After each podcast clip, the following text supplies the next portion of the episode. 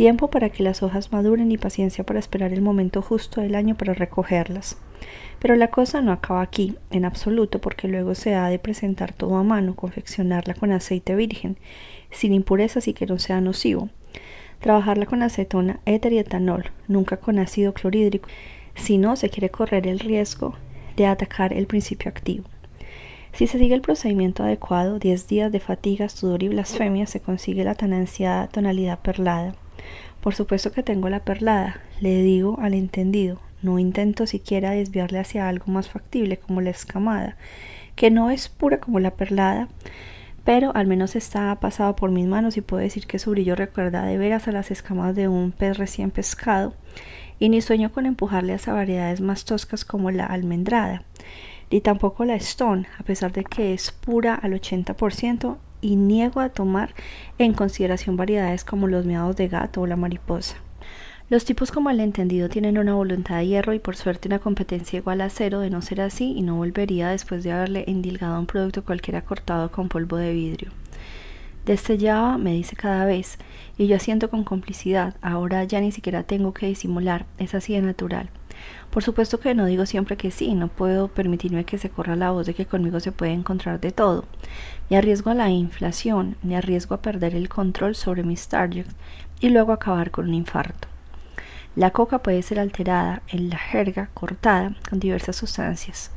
Dichas sustancias se añaden a la droga en la fase de producción o bien en niveles más bajos se mezclan con el polvo del producto final. Existen tres clases distintas de productos de corte, sustancias que provocan los mismos efectos psicoactivos que la cocaína. En este caso se habla de cortes activos, sustancias que reproducen algunos de los efectos secundarios de la cocaína. Son los cortes cosméticos y por último productos que incrementan su volumen sin producir efectos dañinos, los cortes inertes. Hay quien cree que es nifa droga de calidad y en cambio se asfalta las narices con hormigón. En los cortes activos la cocaína se mezcla con anfetaminas u otras sustancias estimulantes como la cafeína que aumentan y prolongan el efecto del estupefaciente, como en el caso de la enyesada, una cocaína de baja calidad a la que se mejora y viste con anfetaminas. En los cortes cosméticos se utilizan fármacos y anestésicos locales como la lidocaína y la efedrina, que reproducen algunos de los efectos secundarios de la cocaína.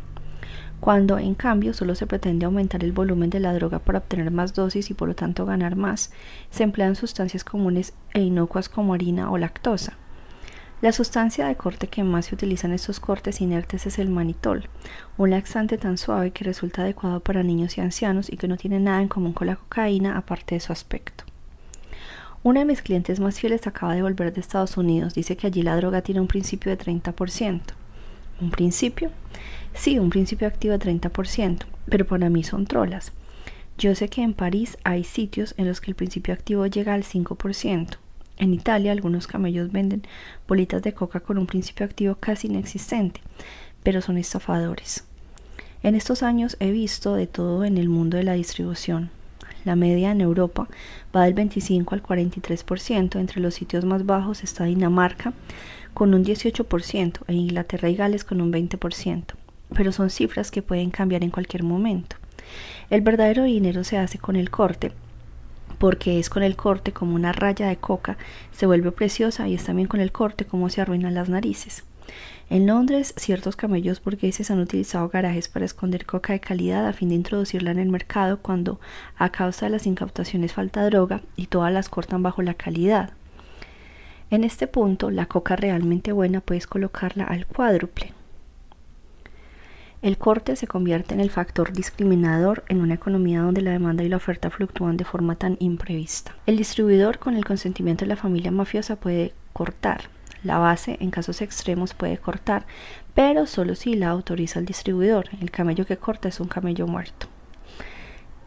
He hecho cursos, me he colado en uno de esos consultorios donde a quien quiere dejarlo se le amenaza con informaciones del tipo al que el 25% de los infartos en las personas entre 18 y 45 años están causados justamente por mi producto. Para mí, en esos cursos dicen muchas chorradas, pero algo he aprendido que actúa sobre las neuronas, bloquea el equilibrio del sistema nervioso y con el tiempo lo perjudica. En resumen, jode el cerebro. No solo eso, también es peligroso para el corazón Basta una docecita de más para que se colapse.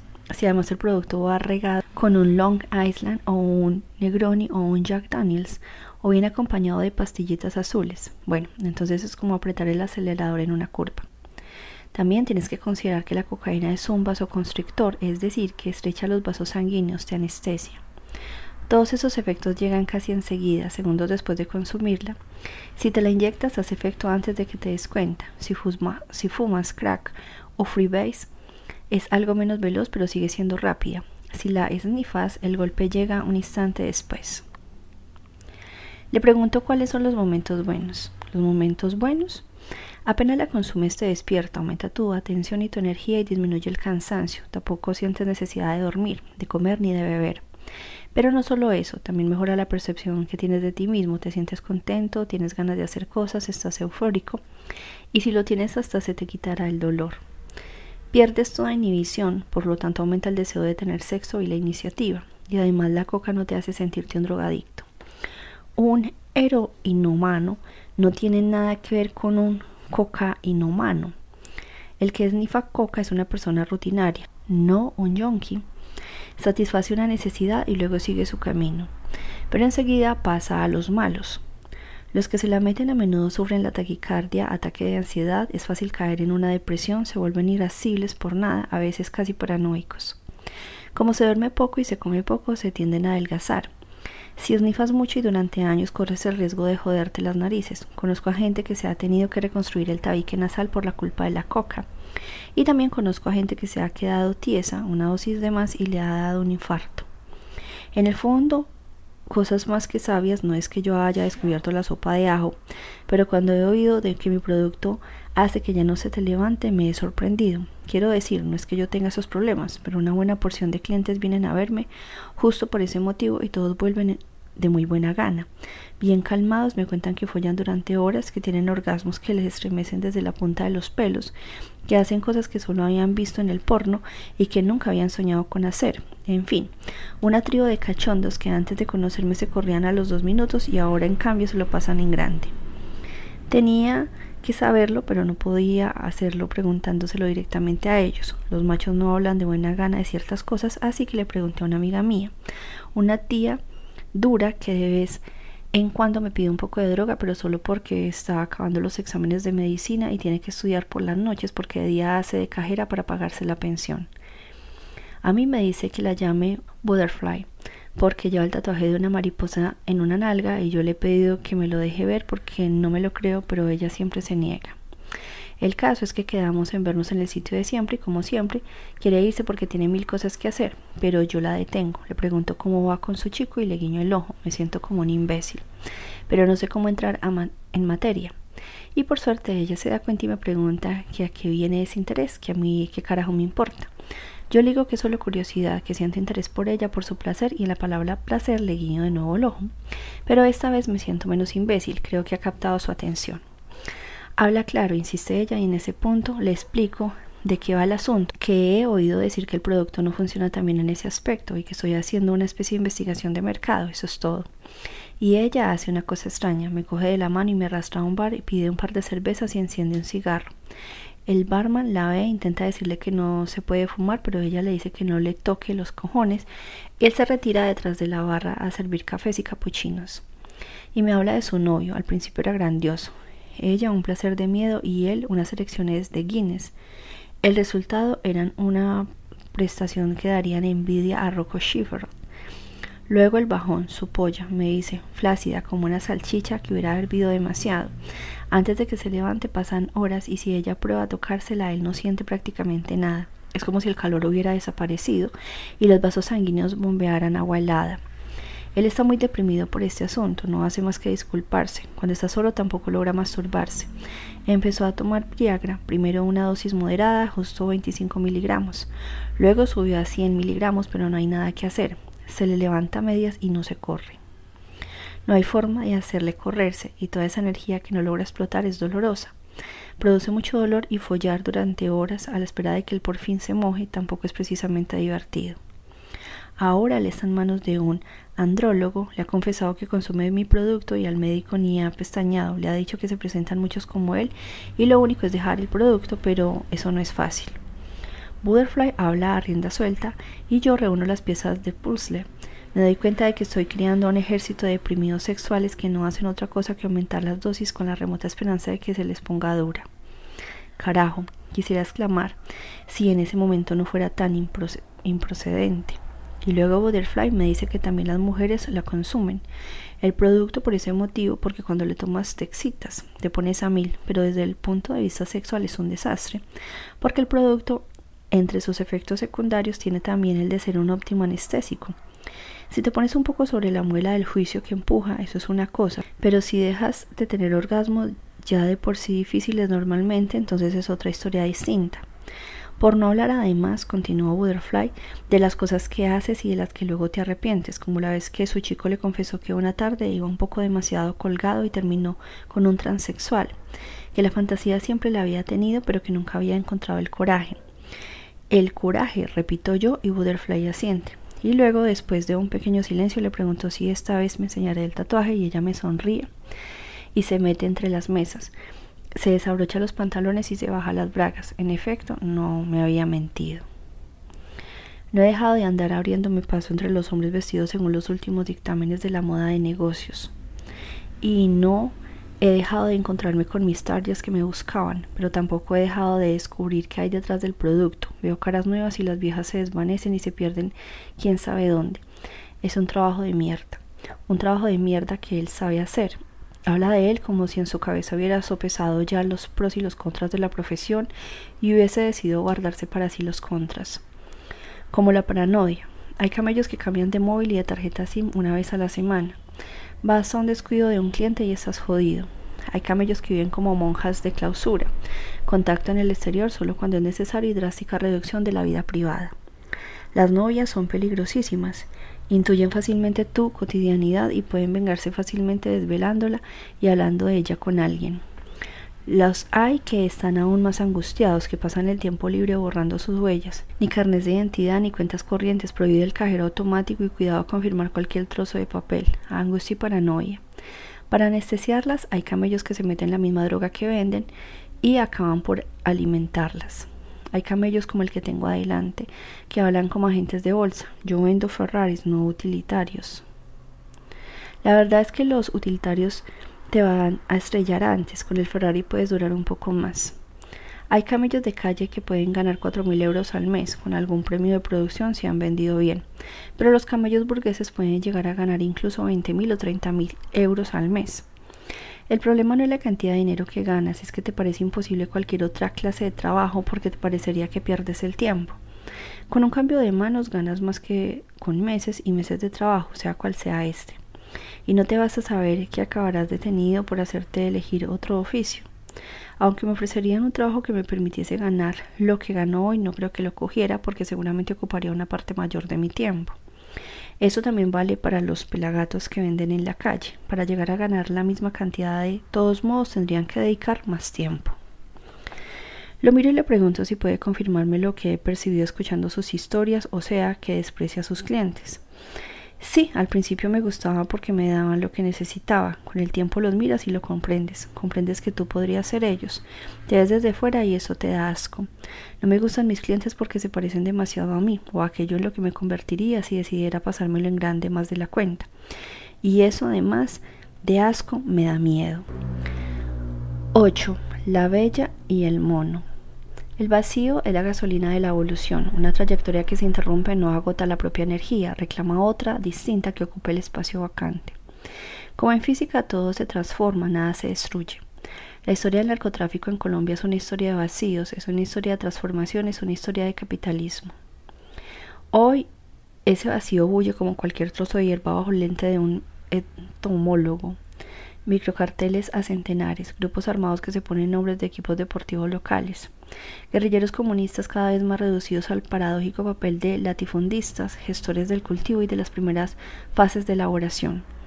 Cada cual se corta su tajada, su especialidad, produce, distribuye, consigna a la etapa siguiente. Cada cual defiende su pequeño hábitat de jungla, montaña, zona litoral o fronteriza. Todo está desconectado, parcelado, pulverizado Las porciones de territorio, la ampliación de poder y las alianzas por las que hoy sigue corriendo la sangre parecen infinitesimales con respecto a la época de los grandes carteles. Pero si hoy la Colombia del narcotráfico aparece como la gulliveriana tierra de los liliputienses, el problema reside en parte en el ojo del observador, o más bien en su mente, en su memoria. Los ojos ven lo que esperan ver o bien captan solo la diferencia, ven lo que existe sobre la base de lo que ya no existe.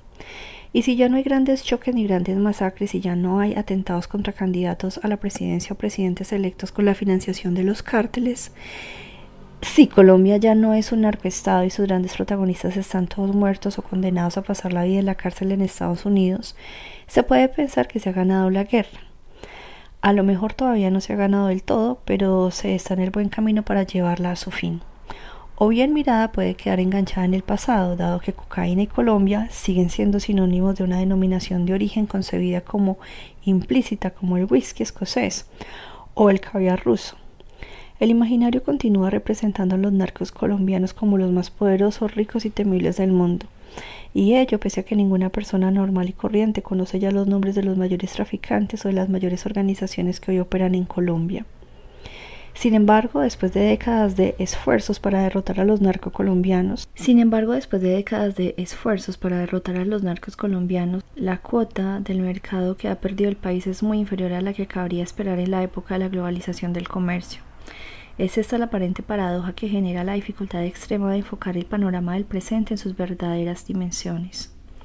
Los presuntos liliputienses ya no son los señores absolutos de la cocaína, pero se calcula que Colombia sigue produciendo alrededor del 60% de toda la cocaína que se consume, y la coca sigue arraigando en cada terrón cultivable de tierra colombiana.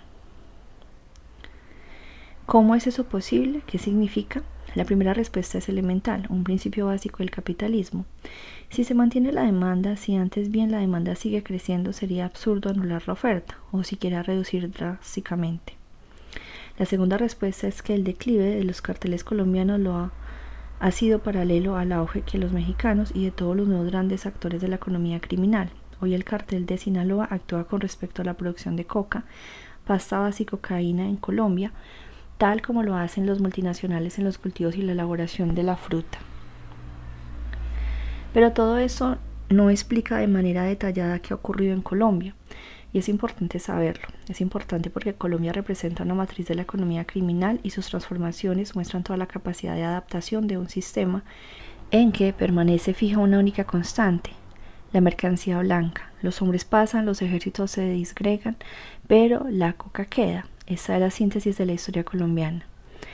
En el principio está Pablo. Antes de él había un comercio creciente y un país geográficamente ideal para producir, almacenar y transportar cocaína pero estaba en manos de los cowboys de la coca, demasiado débiles para imponer sus reglas, demasiado dispersos por el territorio para imponer la ley del más fuerte.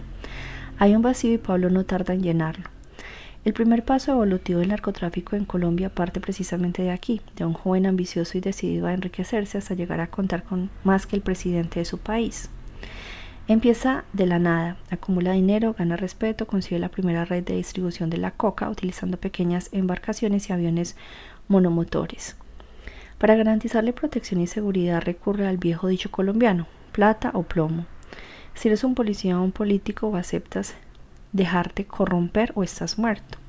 El negocio de la coca es sencillo para el padrino de Medellín. Basta con darse una vuelta por los barrios pobres para dar satisfacción a las necesidades de unos chicos dispuestos a todo, o bien corromper a uno aquí, corrompen otro allá. Pagar a un banquero condescendiente para que le ayude a recuperar el dinero blanqueado. Él mismo lo dice, todos tienen un precio, lo importante es saber cuál. El vacío se llena con rapidez. El sistema Colombia se convierte en un monopolio cuya red de distribución llega a los puntos más importantes del continente americano. Todo se hace a lo grande, vuelos intercontinentales atiborrados de toneladas de coca, aduanas condescendientes que dejan pasar miles de contenedores de flores llenas de polvo blanco, submarinos para las grandes cargas y hasta una galería ultramoderna que desemboca en El Paso, Texas, partiendo de Ciudad Juárez, propiedad privada de un multimillonario que vive a más de 4.000 kilómetros de distancia. Manda Colombia, manda Pablo Escobar. Pero el padrino de Medellín forja acuerdos con el padrino de Guadalajara. México observa, aprende, se embolsa su porcentaje y espera su turno. Al principio de los años 80, Pablo ya ganaba medio millón de dólares al día y tiene 10 contables. El cartel de Medellín gasta 2.500 dólares al mes en gomas elásticas para envolver los fajos de dinero. Es el capitalismo en sus orígenes, grandes concentraciones de ricos empresarios que dictan la ley y se infiltran en todos los ganglios de la sociedad. Es un capitalismo tradicionalista donde los capitanes de empresa compiten por ostentar el poder y las ganancias sin escatimar donaciones a la población. Pablo hace construir 400 viviendas sociales, regala al pueblo un espectacular zoológico situado dentro de su hacienda Nápoles. Capitalista Robin Hood, sin escrúpulos, sanguinarios y despiadados, ricos insaciables y manirrotos. Pero también capitalista en pañales, en la cúspide de estructuras rígidamente piramidales, hombres que se sienten gigantes, que se ven a sí mismos como encarnación de un poder soberano que se han ganado con el plomo y el dinero, lo único legítimo. Pablo se ofrece incluso para solucionar toda la deuda pública de Colombia porque el país ya es suyo, porque el gobierno de Medellín es más fuerte y rico que el de Bogotá. Así, cuando el Estado se enfrenta a ellos, se sienten abocados a una guerra abierta, coches bomba, matanzas, atentados contra políticos y jueces hostiles. Es asesinado el candidato a la presidencia, el favorito de las elecciones. Como los Corleones, en aquellos mismos años, tampoco Escobar y sus fieles comprenden que precisamente lo que ellos creen que es un ejército de demostración de su fuerza, representa en cambio su punto débil. Una vez cortada la cabeza, el cuerpo se descompone. Caído Pablo, su organización muere y deja un vacío. Si algo ha demostrado el capitalismo es que las revoluciones y las tragedias no han sido nunca capaces de derribarlo.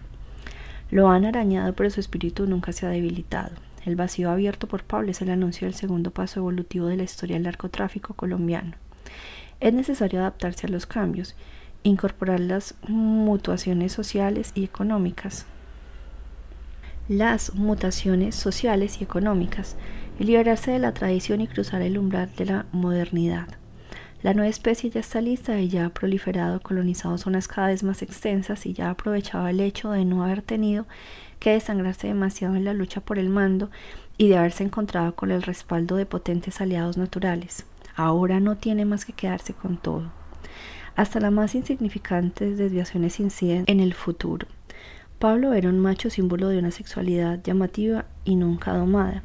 Se quebranta incluso ese estereotipo dominante gracias a uno de los capos del nuevo cartel hegemónico de Cali, Elmer Herrera, conocido como Pacho, homosexual declarado, Pacho no habría logrado avanzar ni un metro bajo la férula de Pablo. Pero para los hermanos Rodríguez Orejuela, que han fundado el cartel, los negocios son los negocios y si un homosexual es capaz de abrir camino a México y instalar algunas células de distribución directamente en Nueva York, entonces poco importa con quién se lo haga. También a las mujeres se les acepta. Las mujeres saben y pueden hacer de todo, desde el blanqueo de dinero negro hasta las negociaciones más importantes. Y la palabra ambición ya no está prohibida. Desaparecen incluso las viejas sentencias de Medellín y a las mujeres ya no se les describe como capaces únicamente de gastar dinero y arruinar los negocios. Otra diferencia. Algunos de los socios de Pablo eran casi analfabetos, no sabían siquiera quién era el más grande escritor colombiano viviente, Gabriel García Márquez, premio Nobel de Literatura. Se sentían orgullosos de ser un poder nacido del pueblo que tenía que identificarse con ellos. Los cabecillas de Cali recitan versos de poetas colombianos del siglo XX y saben dar su justo valor a un máster en administración de empresas. Los nuevos narcos son capitalistas como los viejos narcos de Pablo, pero se han refinado. Se identifican con la élite del nuevo mundo. Les gusta compararse con los Kennedy que sentaron las bases de su ascenso con la importación de whisky en el sediento país de la era provisionista. Se las dan de honestos hombres de negocios, visten con elegancia, saben moverse en los ambientes de clase alta y circulan libremente por las ciudades. Se acabaron los bunkers y las casas de superlujo escondidas quién sabe dónde. A los nuevos narcos les gusta la luz del sol porque es ahí donde se hacen los negocios. También cambia el modo de traficar, que debe garantizar la seguridad de los envíos a través de empresas falsas y la explotación de los canales legales donde es más fácil infiltrar la mercancía ilegal. Y luego los bancos Primero el Banco de los Trabajadores, luego el First Interamerican Bank de Panamá. Prestigiosas y estimadas entidades de crédito que los nuevos narcos utilizan para blanquear el dinero procedente de Estados Unidos. Cuanto más espacio conquistado en la economía legal, más espacio de maniobra para ampliar el negocio de la coca. Empresas de construcción, industrias, sociedades de inversión, emisoras de radio, equipos de fútbol, concesionarios de automóviles, centros comerciales.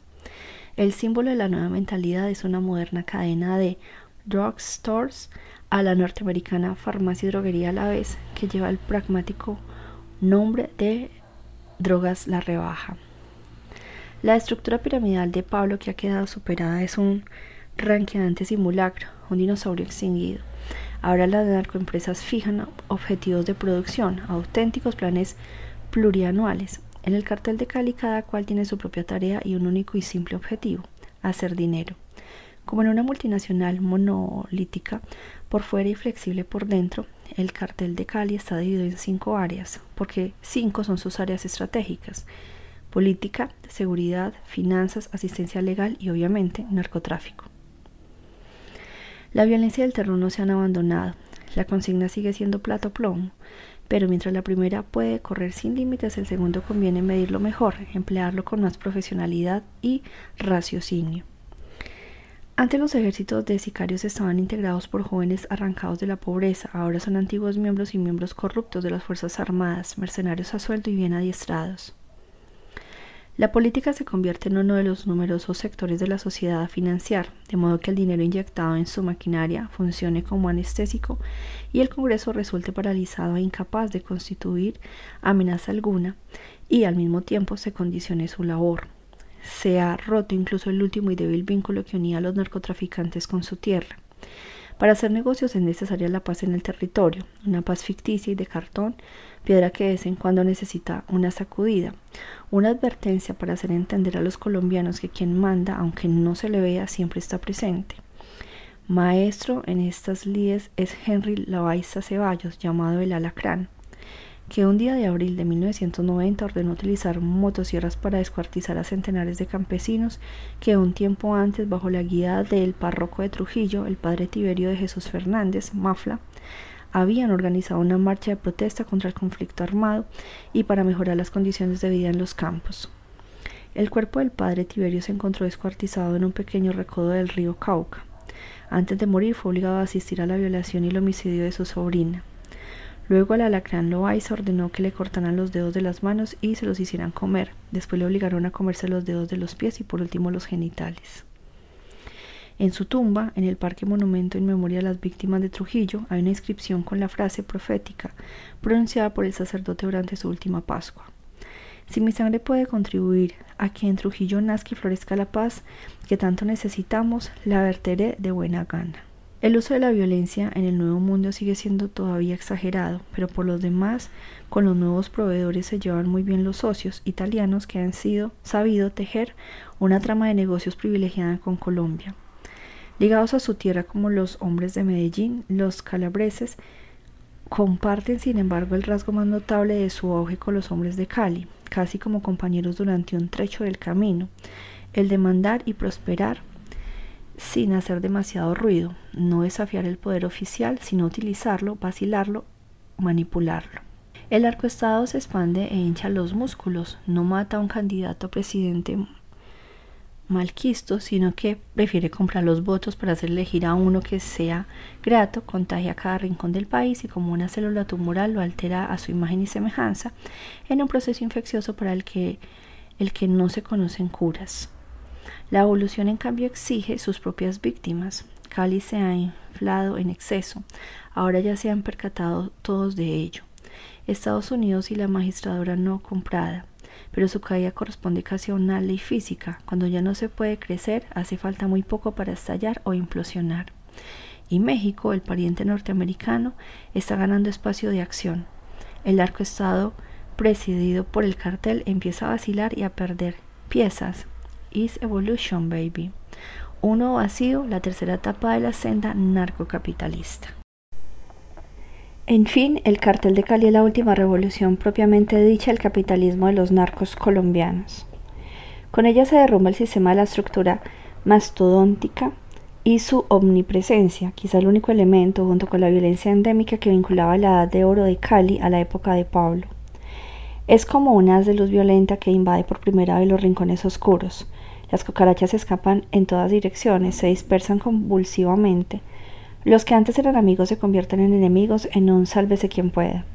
Algunos transfugas del cartel de Cali convergen en el, en el cartel del norte del valle, que es ya desde el primer momento una pálida copia de lo que lo ha precedido.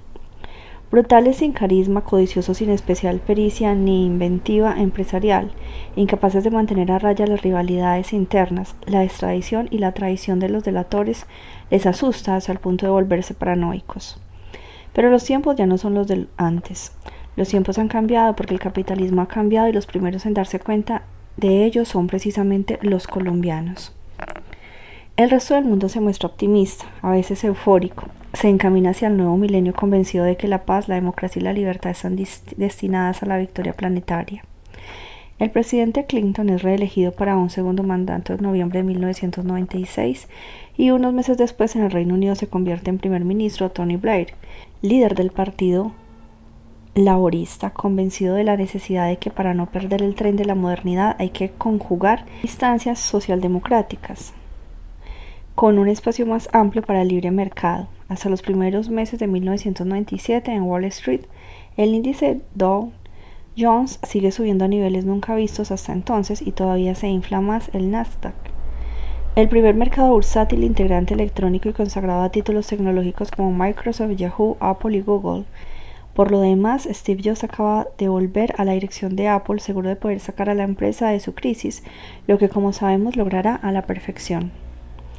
Para mantenerse en el espíritu de los tiempos, el eufórico occidente pide cada vez más cocaína. La coca es una mancha blanca sobre el optimismo y se le identifica con Colombia.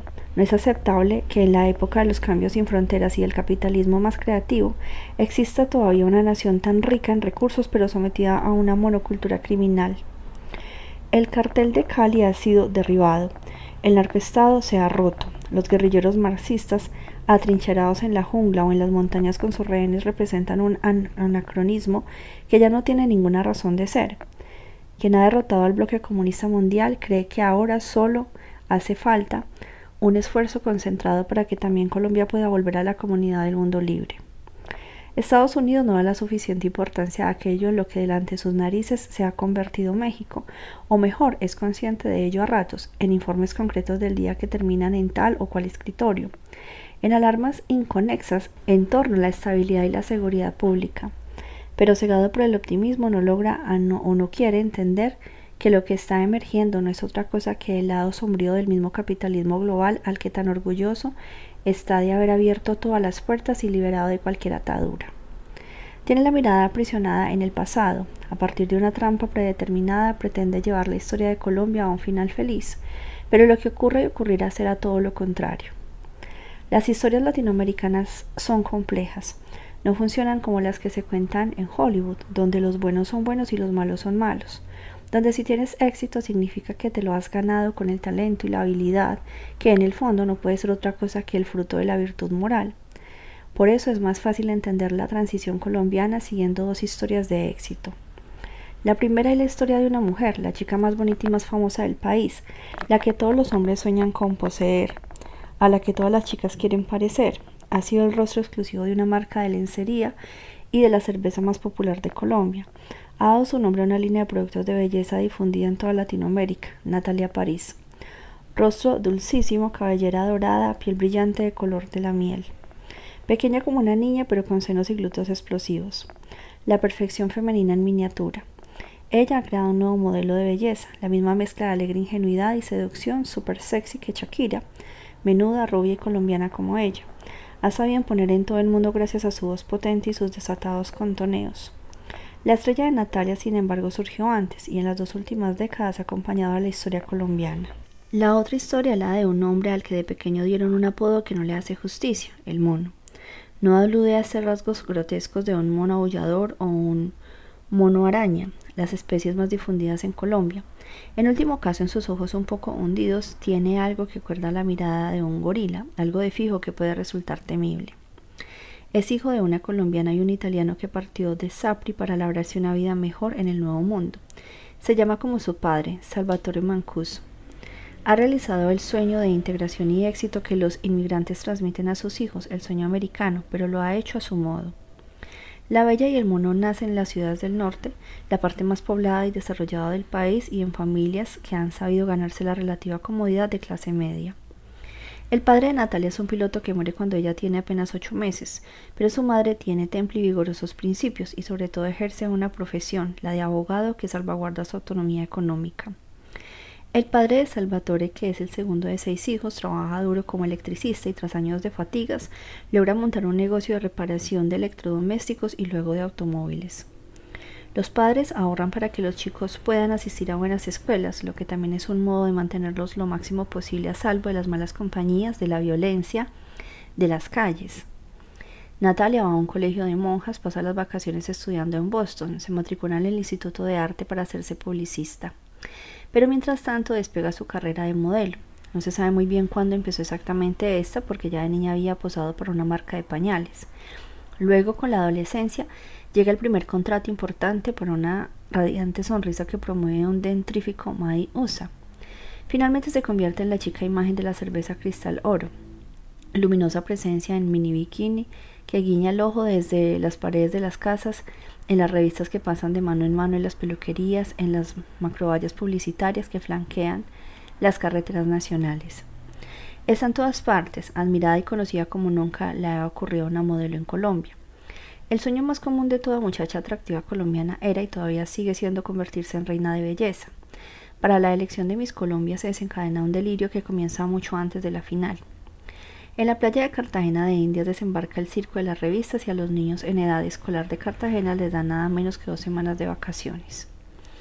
La pequeña corona que se coloca en la cabeza de la vencedora está chapada en oro de 24 quilates con una esmeralda, la piedra nacional en el centro y durante el año en el que ostenta el título. Miss Colombia se es recibida incluso por el presidente de la República. Pero concursos menores los hay a centenares. En cada lugar donde se celebra la llegada de los aspirantes a reinas de belleza es un acontecimiento muy esperado por la ciudadanía. La gente de Colombia tiene el corazón henchido del deseo de alegrarse la vista, compensar la dura vida cotidiana, olvidar las violencias, las injusticias, los escándalos políticos que parecen no tener fin. Son gente alegre, los colombianos de aquella alegría vital que nace como antídoto al fatalismo. Y sin embargo, no es solo eso lo que explica la proliferación del fenómeno. En América Latina y en particular en los países del narcotráfico, los concursos de belleza son también ferias de caballos de raza en los que se exhiben los ejemplares ya escritos a una cuadra. A menudo el concurso está amañado ya de entrada. Gana la candidata que pertenece al propietario más poderoso. El mayor regalo que se le puede hacer a una mujer es comprarle una corona de reina de belleza, regalo que redunda en el prestigio de quien lo ha escogido. Ese fue el caso de Joana Guzmán, elegida chica Med cuando ya estaba ligada a Wilber Varela, llamado Jabón en uno de los líderes, que es uno de los líderes del cartel del norte del Valle. Pero aun cuando las cosas funcionan de este modo, las chicas menos afortunadas pueden esperar ser objeto de atención de los otros narcos que acuden para elegir al amante de turno, o en cualquier caso probar suerte en el próximo concurso. No ha sido, sin embargo, esa fatigosa trayectoria la que favorece la ascensión de Natalia, que de golpe y porrazo se encuentra con que es más envidiada que Miss Colombia. Su madre no la había dejado nunca exponerse en un contexto donde toda atención cortés equivale a un riesgo. Las personas que giran en torno a un plato, en cambio, son fáciles de vigilar. Ella acompaña a Natalia a todas sus citas, le hace de representante y de guardia. Y si para sus 18 años le regala dos tallas más de sujetador, no imagina que con esa ulterior inversión en la ya triunfante imagen de su hija la convertirá en pionera de una epidemia que arreciará en los años posteriores. Hasta las jovencitas de las zonas rurales más pobres y de los barrios más desamparados empezarán a prostituirse con el fin de reunir el dinero necesario para aquellas prótesis mamarias, ahora convertidas en requisito previo para caerle en gracia a un capo, la única perspectiva de rescate que se halla a su alcance. Es esta la historia narrada sin tetas no hay paraíso la serie televisiva colombiana vista adaptada en versiones más edulcoloradas en medio mundo, pero originalmente basada en un riguroso reportaje realizado por Gustavo Bolívar Moreno en el departamento meridional de Putumayo, tradicional zona de cultivo de la coca. Lucía Gaviria, tal es el nombre de la madre de Natalia, está siempre atenta. La oportunidad que la suerte le ha regalado a su hija hay que aprovecharla hasta el fondo mientras dure, pero sería un gran error depender solo de eso. También ella en su juventud había desfilado y posado para algunas fotos de moda, pero sin la licenciatura en jurisprudencia, quién sabe cómo habría podido arreglárselas después de quedarse viuda. Hay que tener la cabeza sobre los hombros y los pies en el suelo, apuntar a objetivos seguros y sólidos. De que la belleza es un bien efímero, de que la facultad de ser artífice de la propia vida es algo que una mujer colombiana debe preservar y conquistar por otros medios, de eso la madre de Natalia es la mejor maestra por haber sido un ejemplo. Ahora tiene un nuevo compañero y un segundo hijo, una familia normal, con el orgullo de saberse tal en un tiempo y un lugar asolados por la locura más desenfrenada. Colombia es el país de las mil caras. Uno queda cegado por el sol que refleja la cal de sus muros y un segundo después se ve arrollado por los colores de un ocaso que incendia el paisaje. Si Colombia sorprende, Montería halla vitalidad en su contradicción. Es esa una ciudad situada a la ribera del río Sinú y capital del departamento de Córdoba. Las chabolas y los rascacielos despuntan violentos entre los árboles tropicales con decenas de etnias distintas apiñadas dentro empeñadas en una convivencia a menudo imposible. Es aquí donde nace y crece Salvatore Mancuso, en una casa construida por su padre con sus propias manos. Desde pequeño los hijos varones lo acompañan a cazar, fascinados por su tesoro, un pequeño arsenal al que está prohibido acercarse. Don Salvador, como había pasado a constar en el registro civil debido a un error en la oficina de inmigración, cría a sus hijos con firmeza. La relativa tranquilidad económica y social ha de defenderse también con las reglas de la educación que nunca hay que cuestionar. Pero al final la severidad paterna se ve premiada. También en el caso del mono las ligerezas se limitan a la infancia. Cuando Salvatore se convierte en el cabecilla del barrio de los otros niños, en homenaje a la pelusa que le despunta en el cuerpo antes de que a sus compañeros le tributan ese apodo a medio camino entre la admiración y la envidia. O a la época de los motocross, en los años 80, cuando se adjudica el primer puesto en el campeonato nacional y convierte también en campeones de ventas a los hermanos Bianchi, los compatriotas italianos concesionarios de Yamaha en Montería. Como la madre de Natalia, también don Salvador sabe que a un muchacho hay que concederle la gratificación de esos momentos de gloria transitoria, con tal de que no se comprometa la trayectoria hacia la que se le ha encaminado. Salvatore es un buen hijo, se diploma, va a estudiar a Estados Unidos, si no logra graduarse en la Universidad de Pittsburgh, no es porque le falten ganas de esmerarse, sino porque tiene demasiada nostalgia de casa, sobre todo de Marta, con quien se ha casado sin haber cumplido siquiera los 18, y del pequeño Gianluigi, que solo tiene unos meses. Don Salvador insiste, le gustaría tanto que su perseverante hijo pudiera labrarse una existencia en Estados Unidos. Pero frente a los argumentos de un joven padre de familia no tiene más remedio que tragar.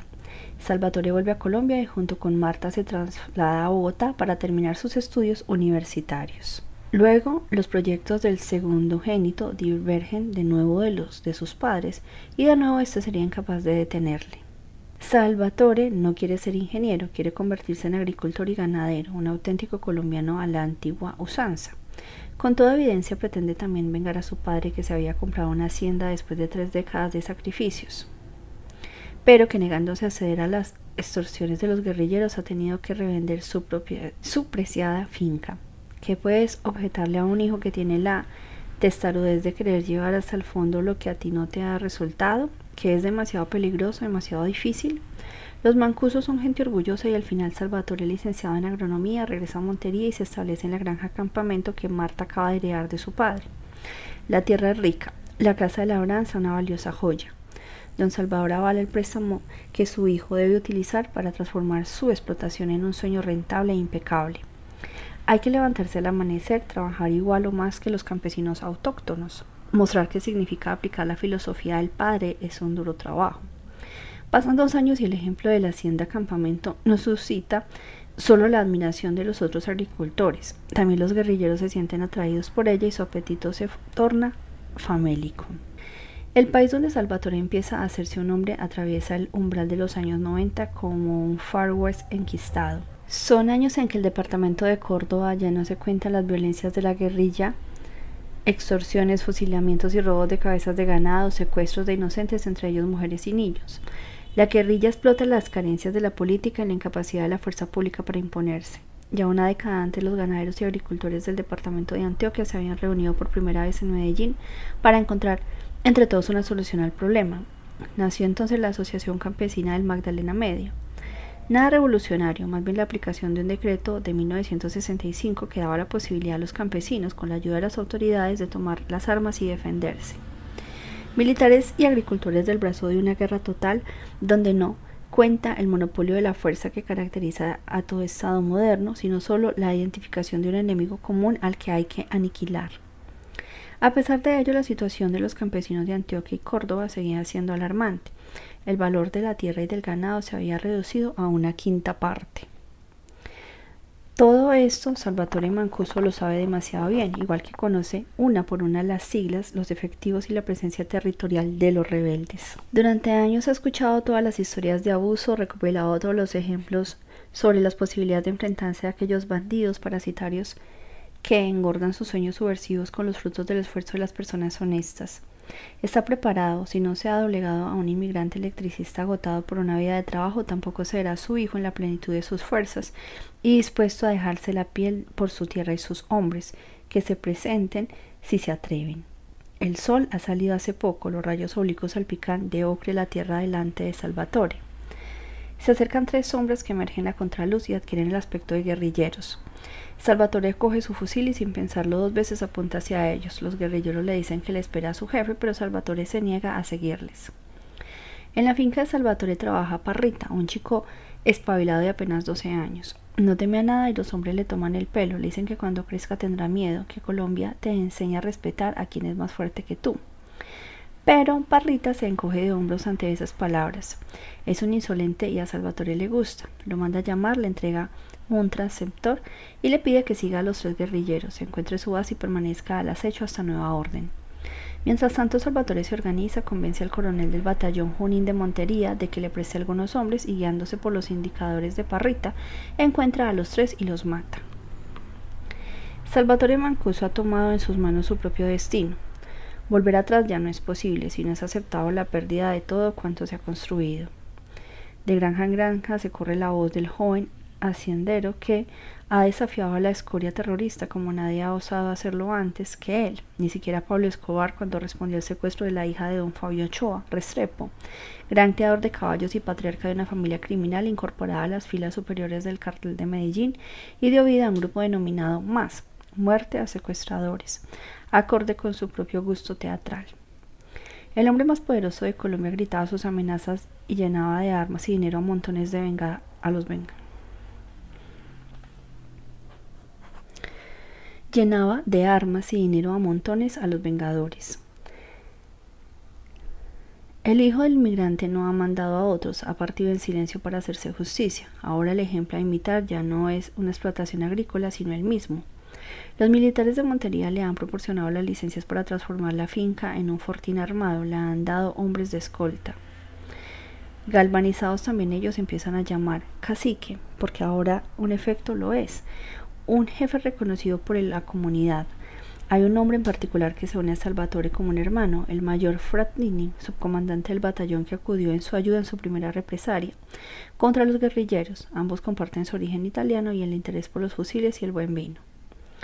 Juntos elaboran un plan militar. Un mapa divide la región asignado a cada tarea de vigilancia y patrulla. Los agricultores se mantienen en contacto por radio a fin de señalar cualquier presencia sospechosa y el poder moverse siempre escoltados por los militares. El experimento de autodefensa funciona bien, el prestigio de Mancuso sigue creciendo. Pero Salvatore no pierde nunca de vista el propósito de todo esto. Su trabajo se lo lleva a casa cada tarde en la piel. Y es precisamente una tarde cuando recibe la mala noticia. El mayor Fraternity que a bordo de un helicóptero defendía a un grupo de contras que estaba siendo atacado ha sido abatido y secuestrado por EPL, el Ejército Popular de Liberación, una de las tantas siglas que designan a los grupos de la guerrilla colombiana. Lo encuentra el día siguiente, ha sido torturado hasta la muerte. Uno imagina que no pueden olvidar, imagina que están profundizando el surco por el que se ha encaminado Salvatore Mancuso. La chica rubísima que ahora también campea en los paquetes de pastillas de jabón y en los cuadernos escolares utilizados en toda Colombia, en su ciudad natal se ha convertido más que nunca en una presencia amiga que proporciona ligereza y consuelo.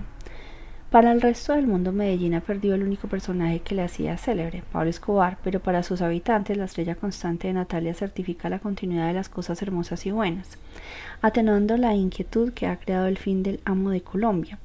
Inquietud porque si bien por una parte puede haber alivio, por otra en cambio hay miedo, miedo al vacío, no al vacío en sí, sino aquello y aquellos que vendrían a llenarlo.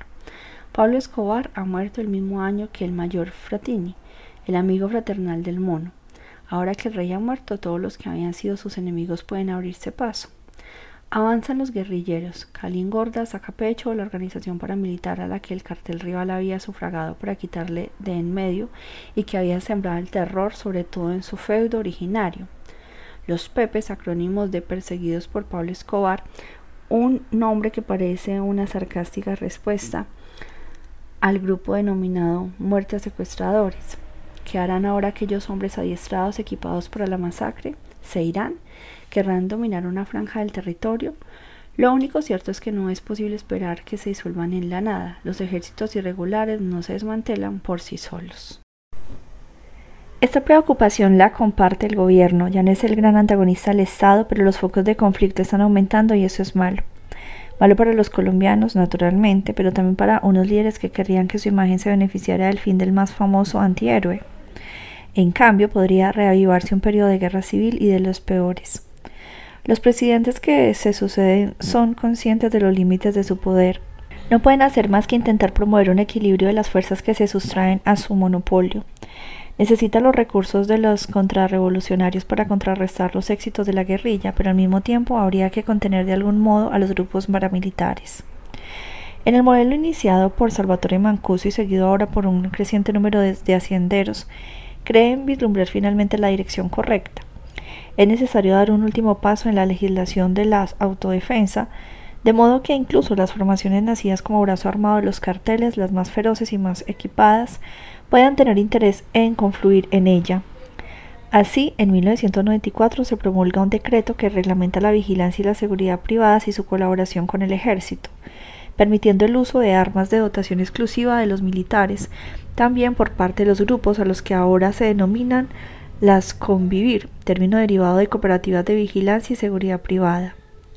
Mancuso está a cargo del Convivir Horizonte y ha ampliado la plantilla originaria con una decena de hombres armados de pistolas, fusiles y ametralladoras. Ahora que goza de pleno derecho, quiere demostrar su valor y vengar al amigo que le inició en el oficio de las armas.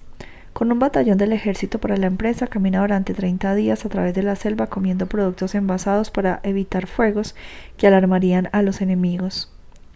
En la franja de cordillera que separa Córdoba de la lengua septentrional de Antioquia, se encuentran frente a una montaña. Sus paredes verticales dan miedo y muchos vuelven atrás. No obstante, espoleados por el mono, alcanzan la cima en formación suficiente para realizar su irrupción por sorpresa en el bastión de las FARC en aquella zona. Estalla un combate a fuego. Salvatore y sus hombres salen vivos. En el mismo territorio de Mancuso opera un ejército privado que con la ley sobre las convivir se ha dado un nuevo nombre, Autodefensas Campesinas de Córdoba y Urabá, para poder ofrecer legalmente protección armada a los agricultores y ganaderos. Pertenece a los hermanos Castaño que tienen a sus espaldas una larga historia de odio implacable contra la guerrilla. Son ricos ya desde su nacimiento, pero ha sido precisamente eso lo que ha marcado sus vidas, ser hijos de don Jesús, un ganadero tan estimado como político y convencido del derecho a mandar de los propietarios de tierras que se convirtió en uno de los primeros que las FARC se llevaron de su finca para darle una lección. Parece que hayan pasado siglos desde aquel día, trece años antes y de la espera infinita, hasta el momento en que supieron que a pesar del rescate su padre no volvería jamás a casa. El agujero negro de su existencia, desde entonces están en guerra, una guerra que por principio no puede hacer prisioneros. Han combatido solos pagando a un centenar de hombres dispuestos a todo. Los mandaron a la zona donde don Jesús había sido retenido como rehén y les hicieron masacrar, empalar y descuartizar a todo ser humano que encontraran en los alrededores, de modo que los apoyaban a los infames que entendieran la lección. Forjaron excelentes relaciones con Escobar, dejando que Carlos al menos de los hermanos Castaño se uniera a muerte a secuestradores, de donde salió como un hombre hecho y derecho, al que ningún método de guerra sucia era ajeno. Pero luego rompieron con don Pablo, quien en su paranoia megalómana había hecho matar amigos suyos. Comprendiendo que quería matarlos también a ellos, aceptaron la invitación de los hermanos Rodríguez Orejuela de Cali y fundaron los Pepes. Ellos proporcionaron la jauría de perros en la batida de casa contra su antiguo aliado, causando estragos entre sus socios y familiares, y ahora casi han vuelto al punto de partida, una formación antiguerrilla mayor y más rica que las otras. En la última década los hermanos Castaños se han enriquecido todavía más. Los señores de la coca les han pagado muy bien. A los señores de la coca les gusta además recompensar a sus guardias haciéndoles partícipes de sus negocios. Sostener una guerra permanente cuesta caro. Las FARC y todos los demás bastardos comunistas ya las habrían machacado, habría aplicado la política de tierra quemada con cada uno de sus apoyos, si no fuera porque los guerrilleros financian su insurrección anticapitalista con el dinero de la coca. Lejos de ello, los subversivos se han vuelto más descarados, más fuertes que antes. En la guerra rige el principio de que hay que enfrentarse al enemigo con sus mismas armas. Quien trafica, manda. Cuando los hermanos Castaño le ofrecen a Salvatore unirse a sus fuerzas, él se toma tiempo para darles una respuesta. Preferiría seguir como lo ha hecho hasta ahora, quizá en parte, porque conoce sus antiguos vínculos con el narcotráfico. Pero entonces un día en la carretera entre Montería y su finca, cuando regresa a casa junto con su mujer, Gianluigi y su segundo hijo, que apenas tiene dos años, se encuentra con un obstáculo que le bloquea el paso. Es una emboscada de las FARC, una tentativa de secuestro. Oculta su agitación para no asustar aún más a los niños, pero unos días después le dice a Marta que ya no puede arreglársela solo. Acepta fusionar a su grupo con la organización de los Castaño y finalmente, cuando llega la primera orden de detención por homicidio, deja para siempre la finca campamento. Desde aquel día de 1996 ya no es Salvatore Mancuso, es solo el mono, el cacique Santander Lozada, triple cero y todos los otros nombres de batalla que ha asumido. Ya no es un cultivador de arroz y un criador de caballos, sino un señor de la guerra clandestino. Cuando el mono que tiene alrededor de 30 años está llevando a cabo la tercera decisión determinante de su vida, su hermosa Natalia tiene poco más de 20. En su cama, con los peluches, con el pijama de punto, cuando la despierta para mandarla a la universidad o escoltarla a una cita matutina y luego la ve tambalearse enfurruñada por el cansancio, hacia el baño, su madre se repite siempre que todavía parece una niña, porque ella será siempre su niña, como para toda madre, pero también porque la naturaleza se ha portado bien con Natalia, transmitiéndole sus genes, regalándole un cuerpo que resiste al tiempo. Una niña despreocupada, ingenua y alegre. Y eso porque ella, Lucía Gaviria, ha sabido proteger de las garras del tiempo la otra naturaleza de su hija, la que tiene dentro. El dinero que ha ganado ha aportado aún más despreocupación, como es justo, pero como no es seguro que ocurra, a la fila de los peluches se ha sumado un armario rebosante de zapatos y vestidos, cremas, perfumes, alguna joya, nada más. Ahora Natalia París es acostumbrada a ser una estrella desde el momento en que sale por la puerta de su casa. Acostumbrada a ver dando vueltas por las calles de Colombia a chicas que parecen un ejército de clones suyos, acostumbradas a los flashes de los paparazzi al volver a la esquina, acostumbrada a rechazar los acosos con un no tan suave como firme. Ninguno de los chicos con los que ha salido le ha hecho perder nunca ni uno solo de sus compromisos y menos aún la cabeza. Lucía Gaviria empieza a calmarse un poco de su ansiedad. Ahora en Medellín se respira mejor que hace unos años. Ya no sucede que tenga que ir a un funeral porque la hija de su mejor amiga ha sido destripada por un coche bomba y después durante algún tiempo ya no tenga valor para llamarla porque ella, su hija, todavía la tiene o que Natalia le pida ir a la discoteca con las compañeras del colegio y luego vuelva contando que mientras estaban en la pista de baile se había desencadenado un tiroteo. Asustada desde luego, pero tampoco tanto. Cuando creces en determinados lugares acabas por adaptarte de algún modo a la realidad que tienes a tu alrededor. Doña Lucía se da cuenta de que las campanas de cristal son de una fragilidad patética. Pero también han pasado los primeros tiempos cuando el éxito repentino amenazaban con arruinar el precario equilibrio de un adolescente. En el fondo ha sido la propia celebridad de Natalia que le ha resultado de, ayuda. Una estrella goza de menos libertad de movimientos que una persona común, Para llevar una vida sostenible empieza a frecuentar siempre los mismos lugares donde al menos en buena parte los demás aprenden a fingir que no advierten su presencia o a tratarla con normalidad. Así, en la vigilancia de Lucía Gaviria se introduce un punto de sombra, el gimnasio. Mantenerse en perfecta forma es para Natalia parte de sus requisitos profesionales y además la actividad física le gusta muchísimo. Generalmente asiste a cursos femeninos de aeróbic y bailes latinoamericanos que sustituyen a las noches en la discoteca, convertida en una exposición demasiado extenuante. Ahora le gustaría probar aprender a hacer inmersiones. El gimnasio ofrece un curso de una semana en Santa Marta, la famosa ciudad turística a orillas del Caribe. Los peces tropicales no asustan a Doña Lucía ni tampoco el respirador y las bombonas. Los tiburones del mar son mucho menos peligrosos que los tiburones de tierra. Ver a Natalia quitarse la máscara y las aletas con un tirón decidido, desprenderse del traje debe ser una experiencia casi mística. Sin embargo, ella no se percata de cómo la miran todos. En el grupo hay un hombre que ya desde la primera salida al mar le produce el mismo efecto. Se ha quitado el equipo, lo ha puesto en su sitio y se ha zambullido desde el borde de la balsa. Ella quisiera saltar tras él, pero no se atreve. Espera a que sea él quien dé un paso adelante, enviándole justo una, una mínima señal, alguna broma, una pequeña llamada de socorro.